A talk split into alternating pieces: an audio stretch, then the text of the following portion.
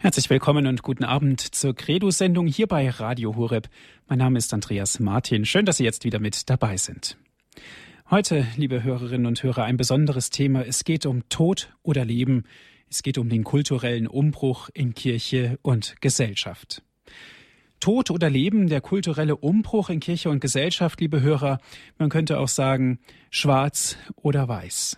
Tod oder Leben? Was gibt's denn noch? Gibt's noch was anderes? Gibt es noch irgendwas dazwischen? Ist das wirklich so? Viele Fragen, die uns, wenn wir dieses Thema betrachten, beschäftigen werden.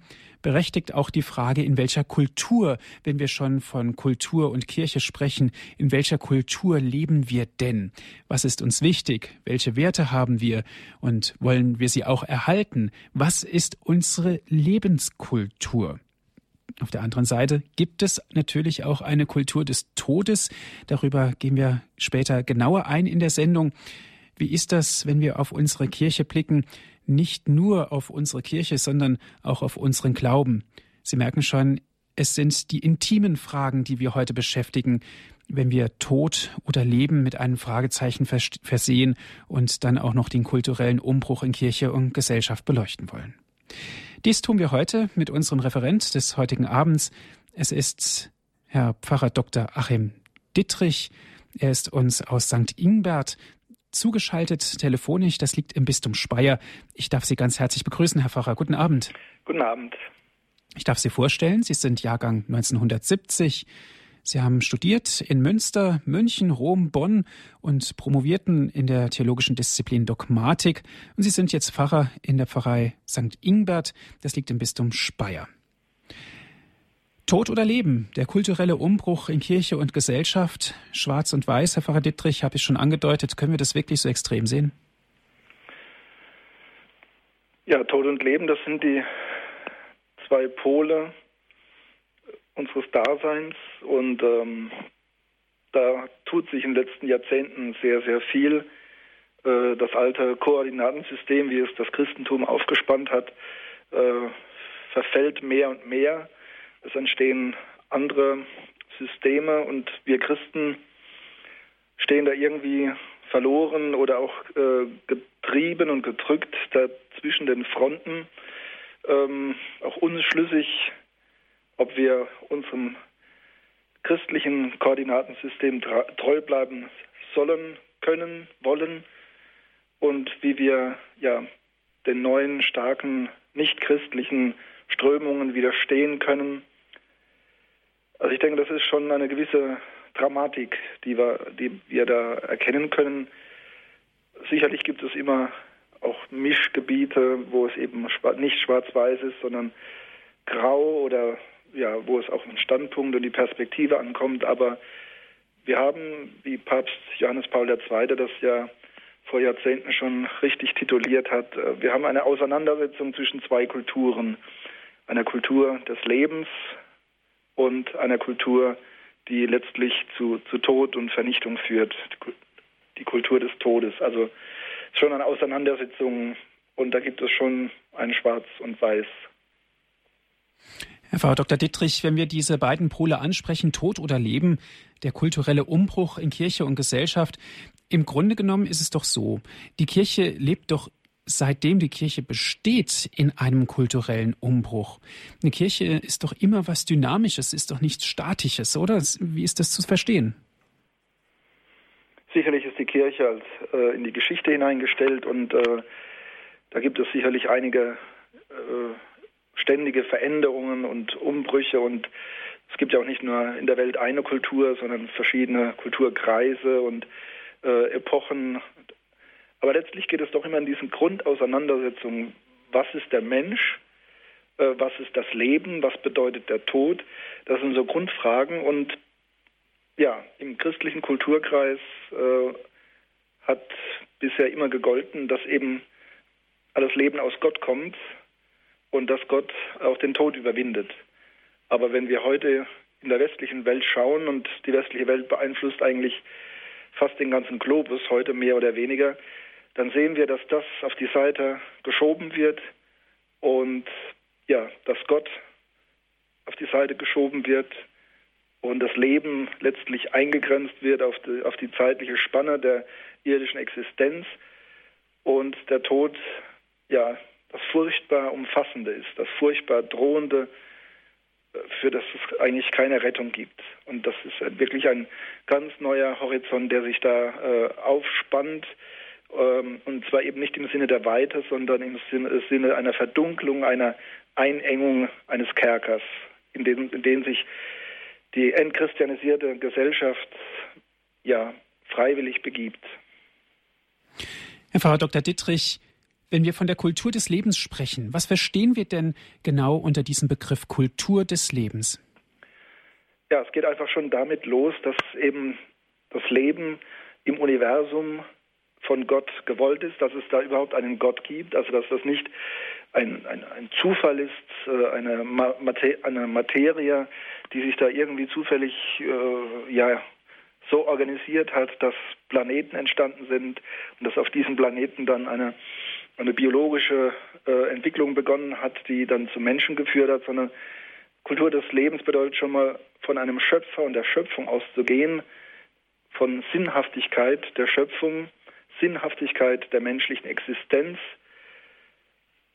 Das gilt für die Menschheit als Ganze und einen Schritt weiter dann auf den Einzelnen hin, dass eben jeder einzelne Mensch von Gott geschaffen ist und von Gott gewollt ist. Das ist eigentlich schon eine ganz fundamentale Aussage. Ähm, wenn man das ablehnt, dann, äh, ja, wie gesagt, dann ist der Tod nicht nur am Ende des zeitlichen Lebens, sondern auch vorher. Dann ist vorher auch das Nichts, die Sinnlosigkeit. Und das ist letztlich auch, das ist das, das Dunkel des Todes. Das steht dann nicht nur am Ende, sondern eigentlich äh, rundherum. Und die Kultur des Lebens ja, lässt alles schon aus dem, ähm, ja, aus dem Sinn und letztlich vom lebendigen Gott her entstehen. Das ist die, die Grundlage, das Fundament. Und dass wir eben, ja, obwohl die Menschheit äh, in eine Distanz geraten ist zu Gott, dass wir trotzdem nicht dem Tod und der ewigen Verdammnis verfallen sind, sondern dass Gott ja seine sein Geschenk an die Menschheit, das Leben schlechthin, dass er dieses Geschenk eben nicht aufgibt, sondern ja, dass er es zur Fülle führen möchte. Und zwar nicht nur im Sinne einer Reparatur, sondern einer Überbietung des ersten Konzepts der Schöpfung durch die Erlösung, durch diese unglaubliche ja, Entäußerung Gottes in seiner Menschwerdung, in Jesus Christus. Mhm. Herr Pfarrer Dr. Dittrich, ist es denn so, dass wir den Tod auch so bezeichnen können als Ort der Geburt des Menschen, dass wir also Tod und Leben als Einheit verstehen können, jetzt im theologischen Sinne? Wir werden von Gott geschaffen. Vorher sind wir nicht. Wir sind vielleicht ja ein Gedanke Gottes, äh, von welchen zeitlichen Dimensionen das äh, da, da, da, brechen irgendwo die Vorstellungen auseinander, da ähm, helfen uns unsere Vorstellungen nicht mehr weiter. In Gott ist kein Tod, in Gott ist kein Nichts. Und er aus seiner Fülle, aus seiner Schöpfungsgewalt schafft er uns. Also im christlichen Sinne ist eben nicht ähm, der Tod irgendwie ein, ein fester Partner des Lebens, im Sinne eines Dualismus, sondern Gott ist nur Leben und Liebe. Der Tod ist letztlich durch die Sünde in die Welt gekommen. Es ist ja kein, kein, ähm, keine Einrichtung Gottes oder eine, ein, ein ewiger Welten, ein ewig, ewiges Weltengesetz, ein Pulsieren zwischen Tod und Leben.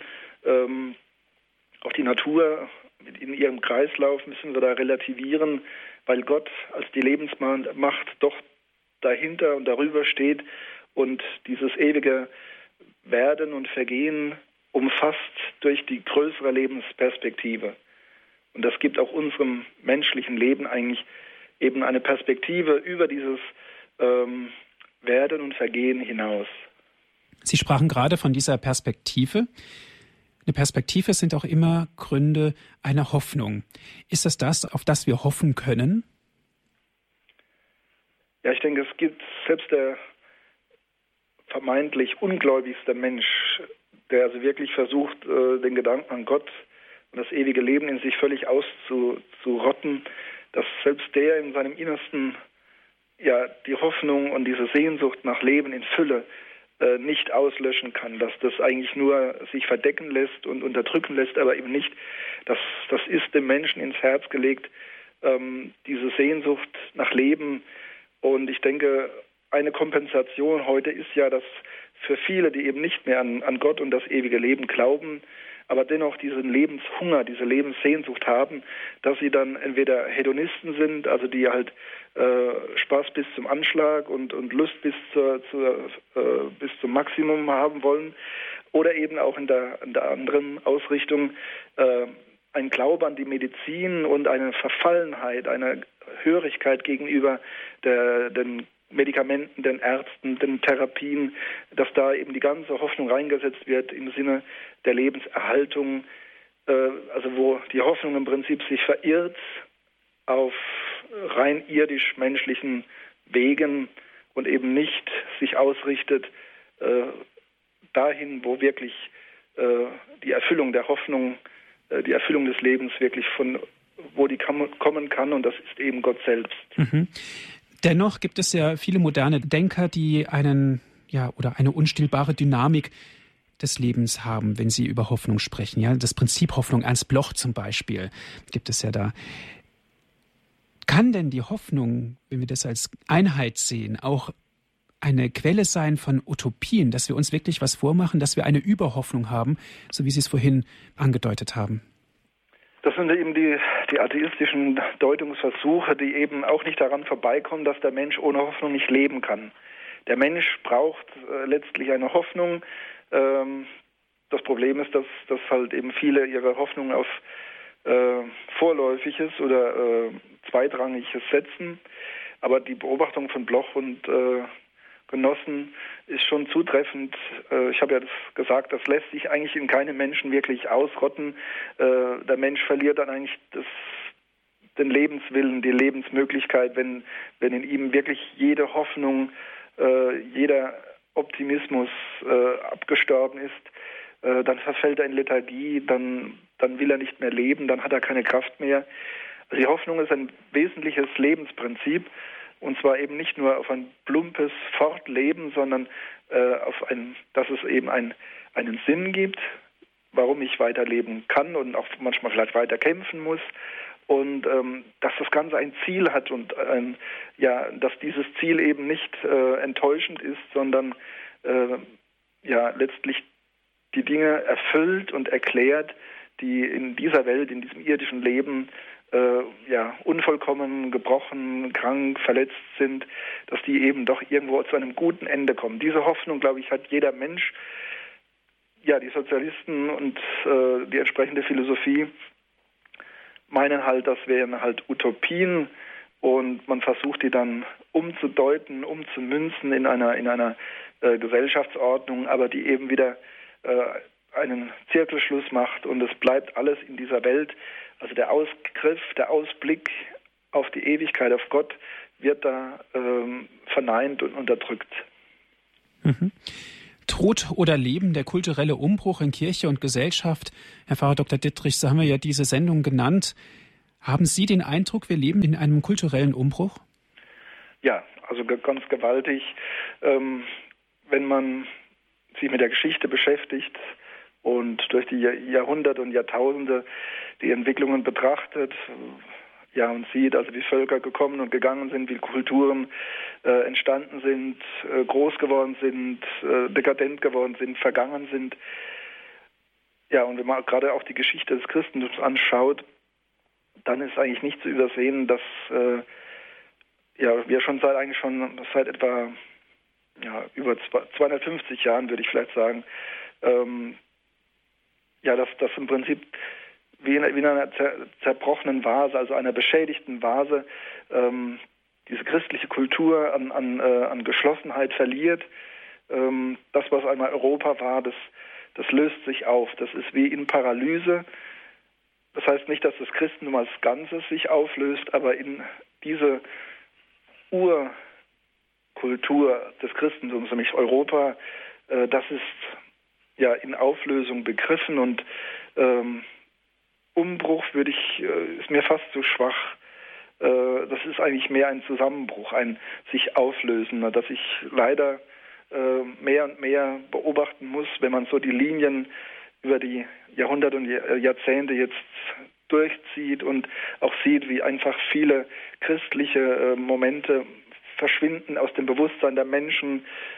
zum Beispiel für mich ganz markant ist die Bestattungskultur in ähm, in Europa, in Deutschland, auch unter Christen und Katholiken, dass eben da schon etwas deutlich wird. Also ähm, da ist vieles im Um- und im Abbruch. Herr Frau Dr. Dittrich, Sie haben gesagt, kultureller Umbruch, man könnte auch Zusammenbruch sagen. Das klingt nach einer ausweglosen Situation. Sehen Sie das wirklich so, dass wir an dem Rand angelangt sind, wo wirklich der Zusammenbruch droht von unserer Gesellschaft? Also was jetzt Europa angeht und die westliche Welt, habe ich schon den Eindruck, ich meine, man ist, man ist kein Prophet und kein äh, Zukunfts, äh, ja, man, man kann nicht einfach in die Zukunft schauen. Die Gesch Dynamik der Geschichte ist immer wieder überraschend, äh, bis hin auch, dass es auch in der Europ europäischen Geschichte immer wieder auch äh, zu schlagartigen Umwendungen gekommen ist. Aber die Tiefe und die Breite ähm, der, der kulturellen Auflösung in Europa, das ist schon fundamental. Das geht schon wirklich ans Eingemachte und ähm, wenn man sich unter seinen Zeitgenossen wirklich umschaut, auch unter Getauften, man ist erschüttert, dass da eben nicht nur der Oberfläche Probleme bestehen, sondern dass da wirklich ganz in die Tiefe hinab ähm, ja das christliche Lebensgefühl geschwunden ist, ähm, bei manchen wirklich gar nicht mehr zu, zu, äh, zu fassen ist dass ja nicht wenige heute eigentlich schon äh, wirklich völlig unchristlich, ohne Gott leben, in einem ganz anderen Lebensgefühl. Also ich würde es negativ auch deuten, nicht nur ein, ein anderes Lebensgefühl, sondern eigentlich, eigentlich eine, in einer Dunkelheit, in einer Verfinsterung, äh, die einen, ja, die einen in einem das Mitleid weckt und aber auch die Bestürzung. Herr Dr. Dittrich, Sicherlich trifft das auf viele Menschen zu, aber nicht auf alle. Und gerade Menschen, die aus dem christlichen Verständnis heraus leben, müssten sich doch dann ernsthafte Gedanken machen, wie können wir genau diesem Zeitgeschehen entgegenwirken? Was können wir tun? Wie können wir anpacken, dass wir nicht von einem kulturellen Zusammenbruch sprechen müssen? Ja. Das Schwierige ist, äh, eine Kultur ist eben nicht dinglich, sondern das, das hat auch etwas Geistiges, etwas Atmosphärisches. Das ist ja das, was es auch für den äh, überzeugten Christen so schwer macht. Man, man, man inhaliert das quasi. Also ähm, das Aussperren von Gott als, als äh, Ziel und Basis allen Lebens, dieses Aussperren, äh, das, das ist geistig in der Luft, in der Atmosphäre. Das drückt sich bei vielen, vielen Dingen aus, in, in der öffentlichen Sphäre, in der Politik, in, in, in der Schulbildung, in den Medien. Ähm, vieles ist dann auch fast unsichtbar. Das ist einfach so, ist mitgedacht und äh, im Hintergrund, aber doch wirksam. Ähm, das ist also kein lauter Atheismus, den wir vielfach sehen, sondern das ist ein, ein stiller Atheismus, äh, ein praktischer Atheismus, wurde auch gesagt, dass einfach bei vielen Dingen ähm, ja, Gott, Gott und das ewige Leben äh, nicht mehr anerkannt werden, sondern sogar ausgeschlossen werden. Und so schließt sich eben unser Leben ein in diese irdische Zeitspanne und die Wertigkeiten verschieben sich. Ähm, die Menschen können ihr Leben nicht mehr einordnen in einen größeren Horizont, der eben über den physischen Tod hinausreicht, sondern äh, es wird dann alles irdische, materielle, das wird dann absolut und es entsteht dann auch ein gewisser Fatalismus, äh, ich musste da gerade diese Tage wieder bei diesem furchtbaren, äh, ja, diesem furchtbaren Vorgang in Erstadt, ähm, dieser kind Kindermord durch seinen eigenen Vater, da musste ich wieder dran denken. Also ein Fatalismus, ich denke, so Ding hat es früher natürlich auch gegeben, aber in dieser Häufung, in dieser Radikalität, in diesem äh, Fatalistischen, wie es heute doch so oft zu sehen und zu hören ist, glaube ich schon, dass es was damit zu tun hat, dass es viele Menschen gibt, die einfach ja ohne Gott sind, also die, die haben kein Bewusstsein mehr für Gott. Sie leben ohne Gott, sie leben ja absolut in der materiellen zeitlichen Welt und äh, das sind die Wertigkeiten und die, die Vorstellungen sind ganz andere, als es eigentlich von der christlichen Kultur her äh, gegeben ist. Mhm. Herr Frau Dr. Dittrich, aber was können wir tun als Christ? Wir müssten doch handeln. Das können wir doch so nicht stehen lassen. Wenn wir von einem kulturellen Zusammenbruch sprechen der Gesellschaft, heißt das ja auch, die Gesellschaft löst sich auf. Und das können wir mit unserem christlichen Verständnis eigentlich nicht vereinbaren. Ja, man kann, man kann nicht untätig zuschauen. Also man muss natürlich zuallererst für sich selbst äh, verantwortlich sein und dass man eben, wie gesagt, sich bemüht, äh, in sich selbst das christliche Bewusstsein aufrechtzuerhalten und das ist schon eine große Aufgabe. Wie gesagt, wir werden jeden Tag eigentlich mit allem, was uns begegnet, so vielen Zusammenhängen werden wir direkt oder indirekt werden wir eben dann mit, äh, mit einer Gottlosigkeit konfrontiert, wo wir immer dagegen setzen müssen und sagen, nein, äh, ich, ich glaube das so nicht, also oder ich, das ist für mich so nicht wertvoll oder nicht in dem Maße wertvoll. Äh, denken wir an diesen Satz, äh, Gesundheit ist alles. Das ist kein christlicher Satz. Gesundheit ist wünschenswert, aber sie ist kein höchstes und letztes Gut. Ähm, das ist also keine Lappalie, äh, wenn das immer wieder nach, äh, nachgeäfft wird, auch von, von vielen äh, Christen. Gesundheit ist nicht alles. Das höchste Gut ist wirklich der, die, die Einheit, der Friede mit Gott, unser Seelenheil. Das ist das höchste Gut und nicht eine, eine leibliche Gesundheit, die dann im Tod ja doch endet was können wir tun? Das ist, äh, wie gesagt, eine Frage, die fängt zuallererst bei mir an. Ich glaube nicht, dass wir jetzt in, in eine Art äh, ja, Depression oder Panik verfallen müssen als Christen, aber wir müssen doch, glaube ich, alarmiert sein. Alarmiert, dass man für sich selbst und für den Bereich, den man, auf den man Einfluss hat, ähm, dass wir da wirklich dagegenhalten, dass wir gegen den Sturm segeln und auch unseren Blick, unsere, unsere, unseren Verstand schärfen, dass wir genauer hinschauen, was steckt da eigentlich hinten dran und dass wir uns immer wieder die Frage stellen, ähm, bei dieser oder jener Erscheinung, Entscheidung, Verhaltensweise, ist das christlich, ist das vereinbar mit den Geboten Gottes oder nicht? Also eine Auflösungserscheinung, die momentan auch ganz deutlich ist, ist, dass die, die Familie, eine Institution äh, der Schöpfung, aber eben auch des Christentums, dass die derart bekämpft wird, derart unter, äh, unter Druck geraten ist, aufgelöst wird, äh, auch also ja aufgelöst wird in ihrem natürlichen Zusammenhang, Vater, Mutter, Kinder, äh, es sind äh, also auch Perversionen des Denkens, die wir da erleben und ähm, ja, die Gesellschaft ist, also die christliche, äh, der christliche Teil der Gesellschaft ist da fast apathisch, und, und schaut zu, äh, wie die Familie völlig demontiert wird, bis eigentlich nichts mehr übrig ist als viele Einzelmenschen, ähm, die sich irgendwie zueinander verhalten, aber eben nicht mehr, äh, dass es echte Familien gibt, wie Gott sie gewollt und auch gesegnet hat. Herr Frau Dr. Dittrich, wenn wir vom christlichen Teil der Gesellschaft sprechen, sprechen wir da von einer Minderheit? Ja, also mittlerweile muss man, muss man das wirklich sagen.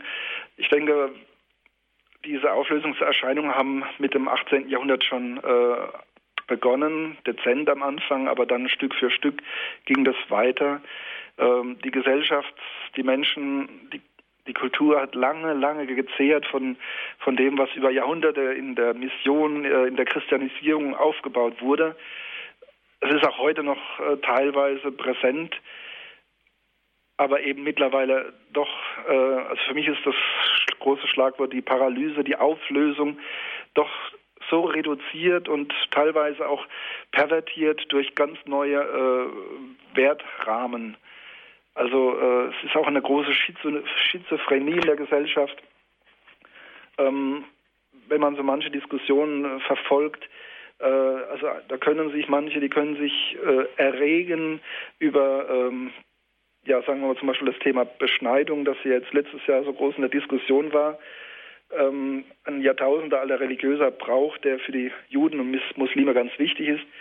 Und das wird hochstilisiert zu einem quasi Verbrechen.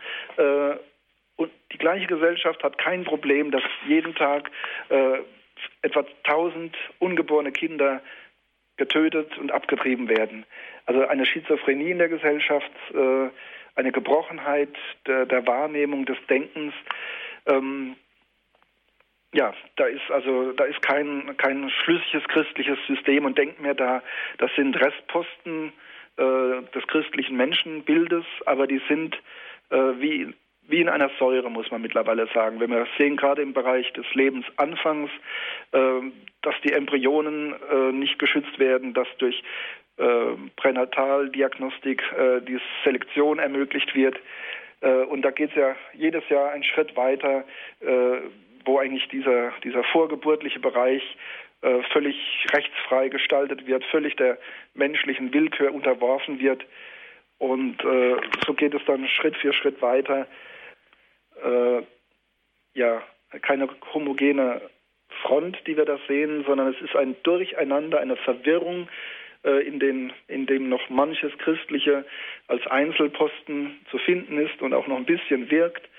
Aber das Ganze ist ein großes, äh, verworrenes Spiel mit vielen Positionen, die eben äh, gegen Gott und gegen das Leben gerichtet sind und die wirklich auch den Namen schon verdienen, wie Johannes Paul ihn genannt hat, also Kultur des Todes, äh, als ein, ein furchtbarer Zusammenhang ohne und gegen Gott und gegen das Leben. Mhm.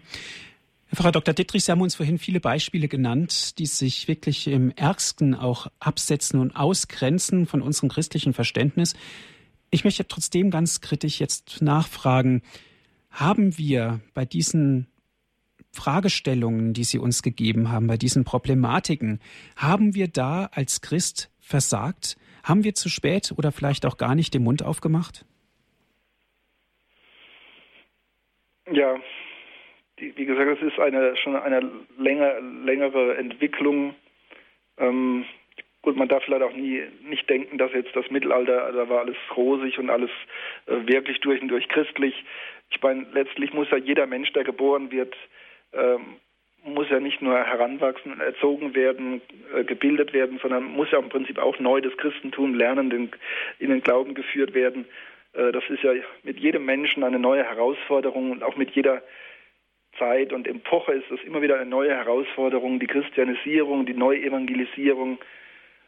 Aber ich, wenn ich mal jetzt auf die Bundesrepublik schaue, äh, möchte ich schon sagen, dass äh, die Christen und auch die Kirchen einfach oftmals zu, äh, zu lasch waren, zu lau, zu angepasst.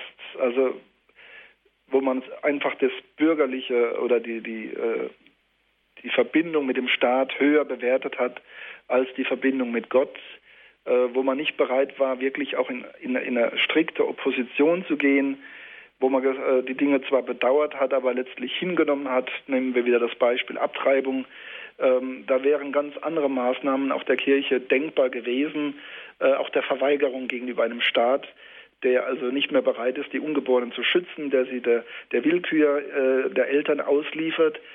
Ähm, ja, also da die Kirche und die einzelnen Christen, wir sind da einfach mit manchen Dingen nicht bereit, ähm, ja, auch dagegen zu halten und auch wirklich äh, konsequent zu sein. Äh, ja, die, die Bereitschaft, äh, in vielen Einzelfragen zu kapitulieren, es hinzunehmen, ist schon sehr ausgeprägt und ich denke, da muss die Kirche als Ganze in Deutschland, aber auch jeder Einzelne sich an die Nase fassen und ähm, überlegen, ja, wo habe ich eigentlich, wo war ich zu bequem, ähm, habe eigentlich gegen besseres Wissen ähm, einfach hingenommen, rede nicht mehr drüber, mache die allgemeine Tabuisierung mit, äh, lass mich mittreiben mit der Masse. Ja, ich möchte das jetzt nicht einfach schon als abgeschlossen ansehen. Wir sind in diesem, dieser Auseinandersetzung äh, noch drin, aber wie gesagt, ähm, das Christentum ist nicht mehr die herrschende Kultur. Ähm, die Kultur des Lebens ist also in arger Bedrängnis und es ist schon eine, eine dramatische Auseinandersetzung, die wir da jetzt momentan erleben. Tod oder Leben, der kulturelle Umbruch in Kirche und Gesellschaft, liebe Hörerinnen und Hörer, das ist heute unser Thema. Wir sind im Gespräch mit Herrn Pfarrer Dr. Achim Dittrich aus St. Ingbert. Das liegt im Bistum Speyer. Im Saarland ist er uns zugeschaltet.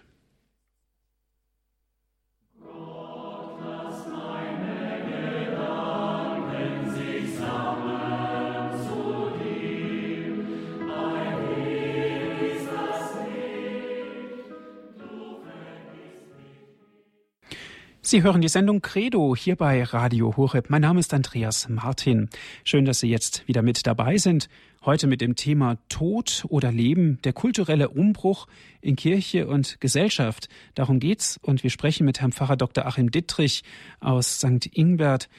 Im Bistum Speyer aus dem Saarland ist er uns zugeschaltet. Tod oder Leben, der kulturelle Umbruch. Wir haben gerade das Lied gehört, aber du weißt den Weg für mich. Ja, Jesus kennt den Weg. Er zeigt uns Wege auf. Er zeigt uns Perspektiven.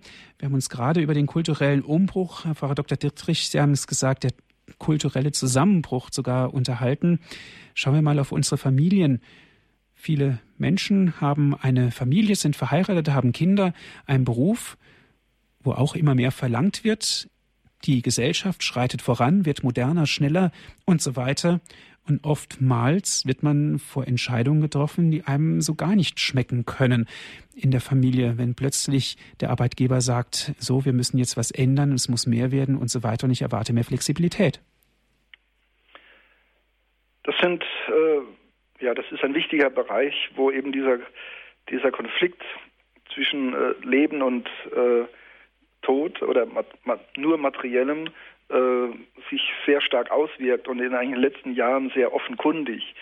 Ähm, der Mensch und die Familie, die sozialen Verhältnisse, das muss sich alles anpassen. Das ist dem Wirtschaftsleben untergeordnet. Also ähm, das Geldverdienen, äh, das steht absolut an erster Stelle. Äh, wer nicht Geld verdient, der kann nicht konsumieren, der hat quasi an diesem äh, diesem Dasein der Moderne keinen Anteil. Ähm, und dem wird auch gnadenlos die Familie untergeordnet. Ähm, die, die, einfachsten und natürlichsten Zusammenhänge werden da aufgelöst. Wenn man sich jetzt die ganze Entwicklung anschaut im, im äh, Frühkindbereich, ähm, letzten 20 Jahren kann man sagen, etwa ähm, wurden also alte Gewissheiten äh, auf den Kopf gestellt und, und äh, abgeräumt, dass eben zum Beispiel in den ersten zwei, drei Jahren es ganz wichtig ist, dass ein Kind äh, zu Hause ist, bei der Mutter ist, ähm, eine intensive äh, Einzelbeziehung hat und eben nicht fremd ähm, betreut wird. Das ist seit 20 Jahren plötzlich nicht mehr gültig. Ähm, wir haben diese ganze Entwicklung auch des Krippenbereichs. Das kommt wesentlich äh, von der, von der Wirtschaft her wird das sehr stark befördert. Kommt natürlich auch ein bisschen vom, vom sozialistischen Denken, das äh, ein Erbe der DDR ist, das in unserer gesamtdeutschen Wirklichkeit doch böse nachwirkt. Und ja, die Familie als, als ein äh, schützenswerter Zusammenhang, ähm, das, ist keine, das spielt keine Rolle mehr. Äh, man erwartet heute von den Frauen quasi, also sie müssen arbeiten und wenn man es jetzt ein bisschen brutal ausdrückt, also am besten sechs Wochen nach der Entbindung äh, sollen sie das Kind abgeben und wieder arbeiten gehen. Äh, das wäre so das Nonplusultra einer modernen Frau, einer modernen Familie. Äh, arbeiten und ja, äh, Kinder abgeben und nur abends und am Wochenende hat man dann ein bisschen Familienleben. Also das, ich halte das wirklich für eine, eine ganz üble Sache ähm, und auch ein Ausdruck dieser, dieser falschen, ähm, ja, dieser falschen Prinzipien. Was ist wichtig? Was kommt an erster Stelle? Und da sieht man einfach, wie, wie stark das Geld, der Beruf, äh, die Wirtschaft, wie das alles dominant geworden ist. Also auch die Politik ist ja mittlerweile nur noch äh, Erfüllungsgehilfe für äh, diese ja, materiellen, wirtschaftlichen äh, Vorgänge, für diese Gesellschaftsordnung, in der eigentlich das Entscheidende, äh, das, ja, die Bewegung des Geldes ist und alles wird dem untergeordnet. Ich meine damit jetzt nicht eine billige Kapitalismuskritik. Ähm, Sozialismus und Kapitalismus sind da in mancherlei Hinsicht sehr eng verwandt. Es ist einfach eine Kritik an dieser atheistischen äh, Auffassung, die eben wie der Papst ja auch in Berlin im Bundestag gesagt hat, eben die natürlichen Gegebenheiten missachtet und eigene Systeme schafft, die nur noch in sich selbst, äh, ja, in sich selbst geschlossen sind, äh, tödliche Zirkel, die ohne Perspektive sind, also die keine Zusammenhänge mehr äh, von der Schöpfung, von der Natur her haben, äh, wo es auch keinen Blick mehr gibt auf Höheres, auf, auf Schönheit, auf Wahrheit, auf Kult, also wirklich kulturelle Dinge, auf Kunst. Äh, das sind ja auch immer alles Ausblicke, äh, Fenster hin zum Ewigen, hin zum Höheren und eben nicht nur dieses plumpe materielle ähm, Produzieren, Konsumieren, äh, Verarbeiten, mit Technik äh, bewerkstelligen. Ja, also wir sind da wirklich in einer, in einer, in einer ganz üblen ähm, Situation und die Familie ist also ganz wesentlich ein Leidtragender dieser starken Strömungen heute. Mhm. Herr Dr. Dittrich, das hört sich auch wieder nach einer auswegslosen und verfahrenen Situation an, aber die Perspektiven und auch die Hoffnung auf das Gute und so weiter dürfen uns eigentlich als Christen nicht aus den Augen gewicht werden. Was haben wir für Möglichkeiten? Welche Perspektiven gibt es? Was können wir tun? Ja, wir leben immer noch in einem halbwegs freien Land. Ähm, die, die Zwänge, die geschaffen werden, äh, allein durch diese ja vom Staat jetzt zum Beispiel die Einrichtung der ganzen Krippenplätze, die ja mit Steuergeldern finanziert werden und wer das nicht in Anspruch nimmt, äh, ne, ist benachteiligt. Also es sind schon starke Zwänge und Nötigungen da, aber es ist letztlich noch niemand gezwungen, ähm, auch dem allem zu entsprechen, sondern äh, man hat immer noch die Möglichkeit zu sagen, nein, ich zum Beispiel, ich behalte meine Kinder äh, bis drei zu Hause. Äh, für mich kommt meine Ehe und äh, meine Familie an erster Stelle. Anderes Beispiel ist äh, der Sonntag, dass ich eben am Sonntag wirklich nicht arbeite, mich vom Arbeitgeber nicht äh, verleiten oder nötigen lasse, äh, sonntags anzutreten. Vor kurzem konnte man lesen, dass 25 Prozent der Arbeitnehmer äh, gelegentlich oder sogar regelmäßig der Sonntagsarbeit nachgehen. Auch da habe ich immer noch Entscheidungsmöglichkeiten zu sagen, nein, ich arbeite sonntags nicht. Äh, ich halte den Sonntag heilig als Tag des Herrn, als Tag der Familie, auch als für mich selbst als Tag der Ruhe.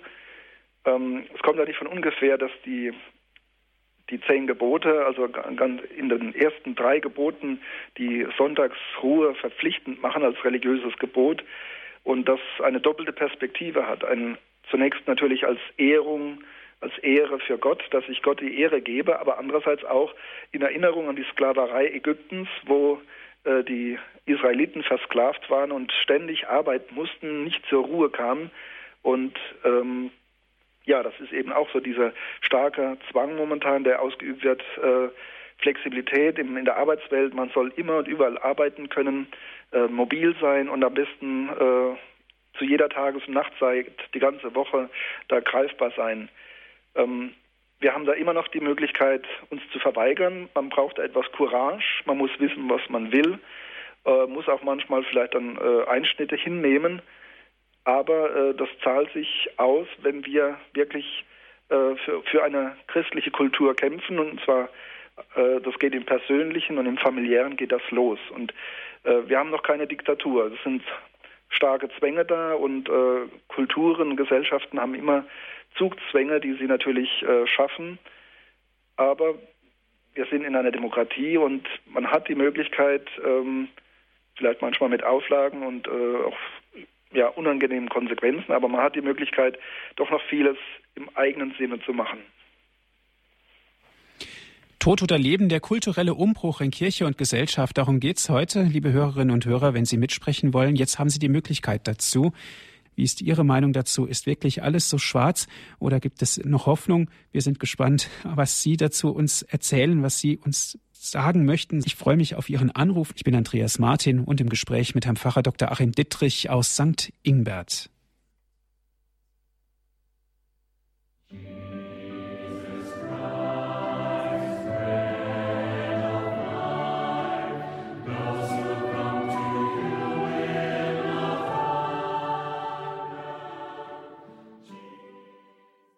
Sie hören die Sendung Credo hier bei Radio Horeb. Tod oder Leben, der kulturelle Umbruch in Kirche und Gesellschaft ist heute unser Thema. Wir könnten auch sagen, so wie es Pfarrer Dr. Dittrich ausgedrückt hat, der kulturelle Zusammenbruch in Kirche und Gesellschaft. Wie stehen Sie dazu, liebe Hörerinnen und Hörer? Rufen Sie an, sprechen Sie mit uns, diskutieren Sie mit. Wir sind im Gespräch mit Herrn Pfarrer Dr. Achim Dittrich aus St. Ingbert. Einen ersten Hörer darf ich ganz herzlich begrüßen. Das ist Herr Gatz aus Rösrath. Grüß Gott, Herr Gatz. Guten Abend. Herr Pfarrer Dietrich, ich wollte mich A für den äh, Vortrag bedanken, denn er trifft genau meine Meinung, beziehungsweise ich denke genauso wie Sie. Aber das Zweite ist, was ich mal bemerken möchte, wie sehen Sie das auch unter dem Gesichtspunkt der Endzeitreden Jesu? Zum Beispiel, wenn die Menschen so zahlreich sind wie die Sandkörner am Meer oder aber wenn jeder das Wort Gottes hören kann im Sinne von Internet oder moderne Telekommunikation und alles diese ganzen Sachen. Irgendwann müssten diese prophetischen Worte doch auch mal wirksam werden. Finden Sie nicht auch? Ja, also wir haben heute tatsächlich einen Stand erreicht, also der wirklich, äh, wo alles global geworden ist. Äh, ja, wo eigentlich mittlerweile das Evangelium wirklich theoretisch bis in die äußersten Ecken, äh, Enden der Welt gekommen ist, ähm, wo so manches dieser prophetischen Worte wirklich, wo man sagt, genau, äh, heute haben wir eigentlich diese Möglichkeiten, diese Situation. Ich meine, Jesus hat natürlich gesagt, äh, es ist nicht an uns, Zeiten und Fristen zu wissen. Also ich bin jetzt kein Apokalyptiker, der sagt, äh, jetzt ist die Zeit gekommen. Aber ich schaue halt einfach auf die Umstände und auf die Entwicklungen und die Dynamiken, die da sind. Ob das schon äh, final ist, lässt sich schwer abschätzen, aber in unserem Verhalten darf es eigentlich nichts verändern. Also wir dürfen nicht selbst in einen Fatalismus verfallen, dass man sagt, das ist jetzt sowieso äh, die Endphase, also äh, kann man sowieso nichts mehr zum Besseren wenden. Äh, ich denke, das war noch nie christlich, dass man also also einen Determinismus äh, huldigt und sagt, das kommt sowieso jetzt alles, wie es kommen muss und äh, ja, ich kann da nichts dran ändern. Also ich denke, bis zum jüngsten Tag, solange die Geschichte der Menschen in dieser Welt währt, äh, sind wir gehalten, das unsere beizutragen, nicht die Hände in den Schoß zu legen, sondern Zeugnis zu geben, unser eigenes Leben äh, immer wieder neu in den Geboten Christi auszurichten, dadurch ein gutes Beispiel zu geben, den Mitmenschen zu helfen. All diese Dinge bleiben gültig. Ähm, wir können nicht den Lauf der Geschichte ähm, ja, äh, umwerfen, das ist, steht nicht in unserer Macht. Aber wir dürfen auch nicht ohnmächtig uns dann äh, quasi in eine Apathie begeben und sagen, so jetzt ist halt Ende, sondern äh, bis zum letzten Tag sind wir als Christen gefordert, neu zu evangelisieren, neu Zeugnis zu geben, das Evangelium hochzuhalten. Und das, wir sind ja in der Fastenzeit, das geht bei einem persönlich los.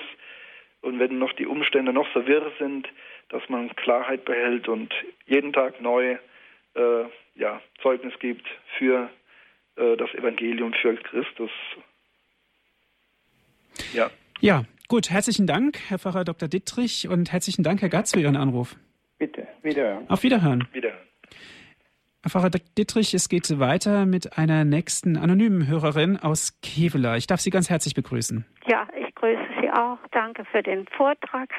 Aber ich würde sagen, wir haben in der Gottesmutter eine große Fürsprecherin. Und sie seit in all ihren Erscheinungen bittet sie pausenlos ums Gebet und sagt, ihr hört nicht auf das, was ich sage. Wenn die Kirche sich nicht um 180 Grad dreht und vors Allerheiligste geht und den Heiligen Geist herabfleht, pausenlos, dann, äh, dann gehen wir unter. Äh, das ist ja der, der Wille Satans, der steht ja letzten Endes dahinter und der ist der Drahtzieher über viele, äh, über viele Leitungen. Äh, der versucht, die Menschheit und die Schöpfung zu zerstören. Wir können nur dagegen das Gebet setzen. Und mhm. das muss wieder anfangen. Dankeschön. Und zwar überall. Wunderbar. Eine ganz neue Perspektive. Das können wir machen, das Gebet, Herr Pfarrer Dr. Dittrich. Ja, ohne das Gebet können wir gar nicht sein als Christen. Und äh, wir haben ja nicht die Kraft, äh, das Potenzial in uns selbst, sondern äh, alles, was, was wir tun als, als Christen, tun wir ja äh, in Verbindung mit Gott, aus der Gnade heraus, aus dem Geist Gottes heraus. Und der Kanal, die, die Verbindung, wo uns das alles zukommt, ist das tägliche Gebet und ähm, besonders natürlich das Gebet im Hinblick auf die, die Eucharistie, auf Jesus Christus in, in seiner Gegenwart heute für uns in seiner Hingabe an die Welt. Ähm, ja, das, das denke ich auch. Also das ist die Grundlage von allem. Wir dürfen nicht in irgendeinen Aktionismus verfallen, sondern äh, müssen uns zuallererst immer wieder festmachen an Gott und von dort her, ähm, ja, von dort her uns der Welt zuwenden. Das, was ich sage. Bitte noch einmal, das konnten wir jetzt nicht ich verstehen. Die Mutter Gottes sagt, ihr hört nicht auf das, was ich sage. Die Hirten müssen aufstehen und die müssen aufrufen zum Gebet und die müssen es vormachen und als Erste dran gehen. Mhm. Das ist das Allerwichtigste. Ich denke, insofern ist in, in Köln jetzt im Juni der Eucharistische Kongress, das ist ein gutes Zeichen, äh, dass man eben das Gebet und die Eucharistie jetzt auch wirklich in den Mittelpunkt stellt. Gut, herzlichen Dank. Das war also eine anonyme Hörerin aus Kevlar. Dankeschön für Ihren Anruf. Alles Gute. Ja, Gottes Segen. Ihnen Tschüss. auch. Danke. Tschüss. Es geht weiter mit Herrn Kranz aus Bad Schussenried. Guten Abend. Ja, guten Abend. guten Abend. Vielen Dank für dieses engagierte Sprechen über die Probleme der Zeit oder der Kirche. Ähm, der Referent, ich habe jetzt den Namen vergessen. Dr. Dietrich, Pfarrer Dr. Dietrich. Dr. Dietrich hat auch die äh, Beziehung oder hergestellt zur Abtreibung, dass die Kirche da nichts getan hat, sondern auch ihre Scheine ausgestellt hat und damit das Ganze ja auch so moralisch mehr oder weniger mitgetragen hat, dieses Unrecht. Und im Moment läuft das ja mit der Kleinkinderziehung auch so, dass die, ich kenne nur Kirchengemeinden, die bereit sind, ihre Kindergärten, und die meisten Kindergärten sind ja äh, katholisch wohl in Deutschland, ähm, Anträge zu stellen, damit man die so ausbaut, dass die Kinder mit einem Jahr dann wirklich ins in den Kindergarten kommen können. Und ich habe auch noch nicht von einer Seite gehört, dass man dieses Kaputtmachen der Kinder praktisch äh, da nicht äh, verhindert, indem man sagt, wir machen das als Kirche nicht, weil das einfach, äh, weil Jesus auch gesagt hat, wer als meiner, meiner Kleinen etwas tut, den Kindern was tut, äh, der soll sozusagen bestraft werden. Ja. Und das ist ein, wirklich ein Verbrechen, was da heute in Deutschland geschieht an den einjährigen Kindern. Ja, wollte ich nur dazu sagen. Mhm. Für die psychische Entwicklung dieser Kinder halt, ja.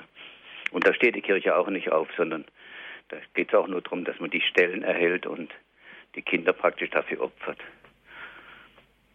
Ja, ich denke, die Kirche hat sich da auch wieder nötigen lassen vom Staat. Also man, man will nicht mit dem Staat brechen.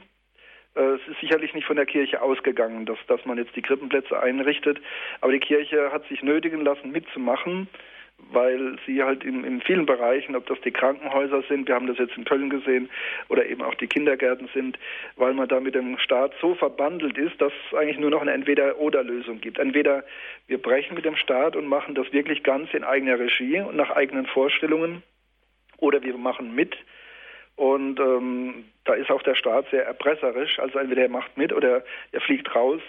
Und es fehlt halt doch der Mut zu sagen, ja, dann fliegen wir halt raus und machen das wirklich ganz in eigener Regie, aber wirklich auch konsequent nach eigenen Wertvorstellungen. Ich denke, bei den Krippen, die Erzieherinnen, so, die geben sich wirklich die beste Mühe und äh, meinen es auch gut. Aber ich sehe auch das also äh, sehr kritisch, dass es eigentlich nur in Notfällen gerechtfertigt ist, dass man eben die Kinder äh, vor zwei oder drei Jahren äh, äh, außer Haus gibt. Mhm. Herzlichen Dank, Herr Kranz, für Ihren Anruf. Alles Gute. Ja, bitteschön. Herr Frau Dr. Dittrich, es geht weiter mit Frau Franzke. Grüß Gott, Frau Franzke. Ja, grüß Gott. Ich darf vielleicht das Radio ein bisschen leiser stellen. Ja, bitte, unbedingt. Einen Moment. Frau Franzke hat mir schon vorher kurz gesagt, sie ist äh, Sozialtherapeutin, aber bereits jetzt im Ruhestand. Ich frage jetzt nochmal höflich, Frau Franzke, sind Sie wieder zurück?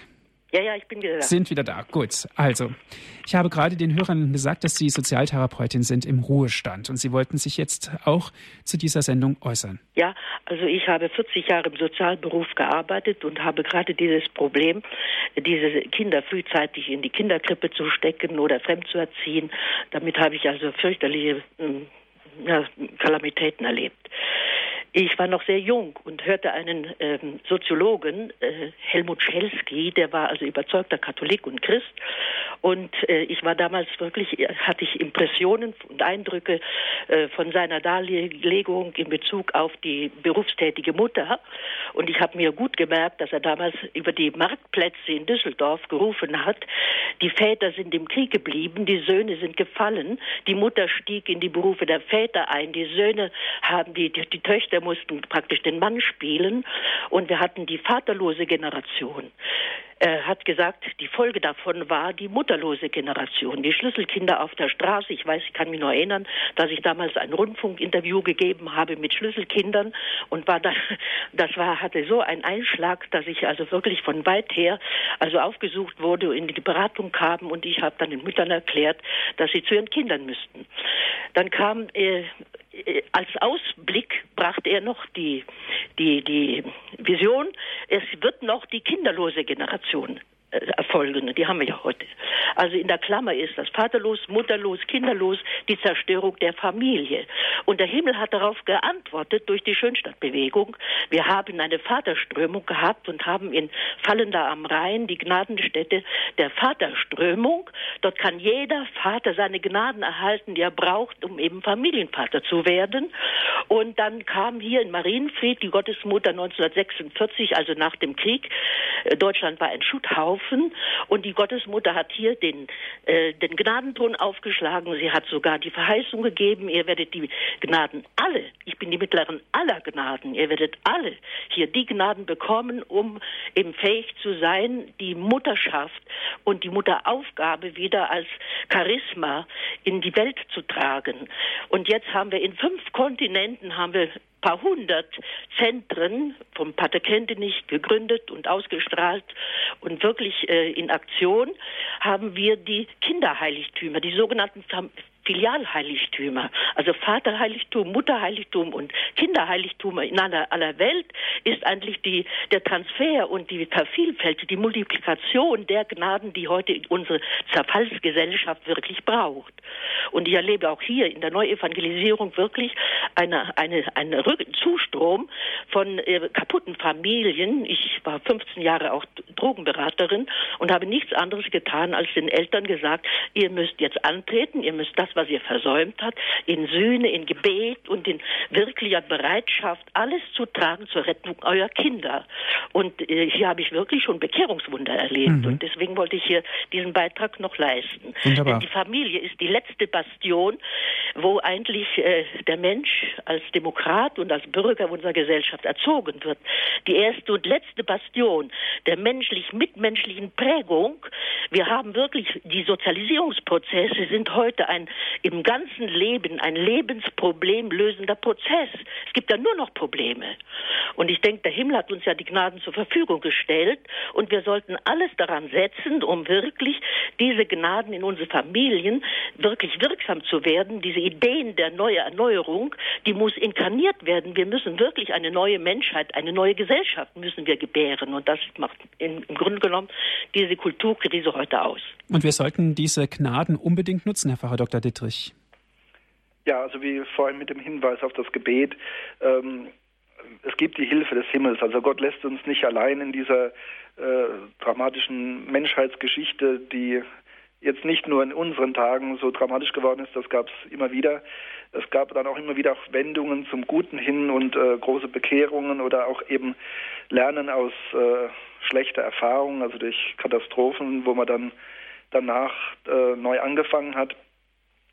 Ähm, also Gott lässt uns da nicht allein. Äh, er möchte uns die Gnade schenken. Äh, die Mutter Gottes ist da fürsorglich sicherlich äh, äh, mit uns und bietet uns unsere, ihre Hilfe an. Also man braucht da jetzt nicht den Mut sinken zu lassen. Ähm, ich möchte keinen Pessimismus verbreiten. Ich denke, das ist sogar eine Grundsituation der Welt, ähm, diese Auseinandersetzung zwischen der Gott und der Gottlosigkeit, dieses Gerufensein hin zu Gott und eben auch ähm, das Böse, die, die, dämonischen Mächte, die eben äh, den Menschen verführen und von Gott wegführen möchten. Ich finde also eine Stelle, die also auch zum heutigen Thema gut passt, ist äh, im fünften Buch Mose, Deuteronomium, ähm, im Hinblick auf das gelobte Land, äh, das Volk Israel in der Wüste, hat dieses Land Kanaan vor Augen und dann heißt es, Leben und Tod lege ich dir vor, Segen und Fluch. Wähle also das Leben, damit du lebst, du und deine Nachkommen. Liebe den Herrn, deinen Gott, hör auf seine Stimme und halte dich an ihm fest, denn er ist dein Leben. Also dieser heilige Text äh, ist eigentlich auch eine eine, Grundregel und man sieht, äh, es gab nie paradiesische Zeiten. Wir sind immer im Konflikt. Äh, wir müssen immer uns mühen und streben hin zu Gott. Ich denke, das ist auch für heute die, die Maßregel. Ja, herzlichen Dank, Herr Pfarrer Dr. Dittrich, für Ihre Ausführungen Tod oder Leben, der kulturelle Umbruch in Kirche und Gesellschaft. Sicherlich können wir da auch kein abschließendes Urteil bilden, weil ganz einfach, wie wir am Anfang auch schon gesagt haben der Sendung, die Kultur und die Gesellschaft ist dynamisch. Es bewegt sich immer weiter fort und fort. Und wir müssen ganz einfach zusehen, dass wir es auch aus unserem christlichen Verständnis heraus geleiten und vor allen Dingen auch im Gebet stützen. Das fürbittende Gebet wurde hier oft angesprochen, auch von vielen Zuhörern ist das A und O und auch sozusagen das An, der Anfang und auch das Ende. Herr Pfarrer Dr. Dietrich darf mich ganz herzlich bedanken, dass Sie sich die Zeit genommen haben, hier über dieses Thema mit uns zu sprechen. Danke. Ja, gerne. Dankeschön auch an Sie, liebe Hörerinnen und Hörer, dass Sie auch mit dabei waren, dass Sie sich auch so eifrig und viel mit eingebracht haben. Diese Sendung ist so eine große Bereicherung. Wie immer gibt es diese Sendung auch zum Nachhören auf dem Computer. Dazu nutzen Sie bitte unser Download- und Podcast-Angebot auf unserer Internetseite. www.horeb.org ist unsere Internetadresse. Noch einmal www.horeb.org. Gerne schicken wir Ihnen auch einen CD-Mitschnitt zu. Bitte rufen Sie unseren CD-Dienst an, wenn Sie eine CD möchten, unter folgender Telefonnummer 08323 9675120. Noch einmal 08323 9675120. Und wenn Sie von außerhalb Deutschlands anrufen, 0049 8323 9675120. Herr Pfarrer Dr. Dittrich, darf ich Sie zum Ende dieser Sendung noch um den Segen bitten? Ja.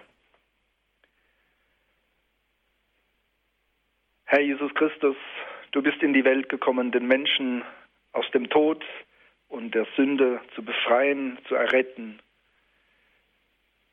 Wir schauen auf dich, wir hoffen auf dich. Wir beten in dieser Zeit, in diesem Drama der Menschheitsgeschichte neu um deine Hilfe und Gegenwart. So segne euch alle, der dreieinige Gott, der Vater, der Sohn und der Heilige Geist Amen. Gelobt sei Jesus Christus. In Ewigkeit. Amen.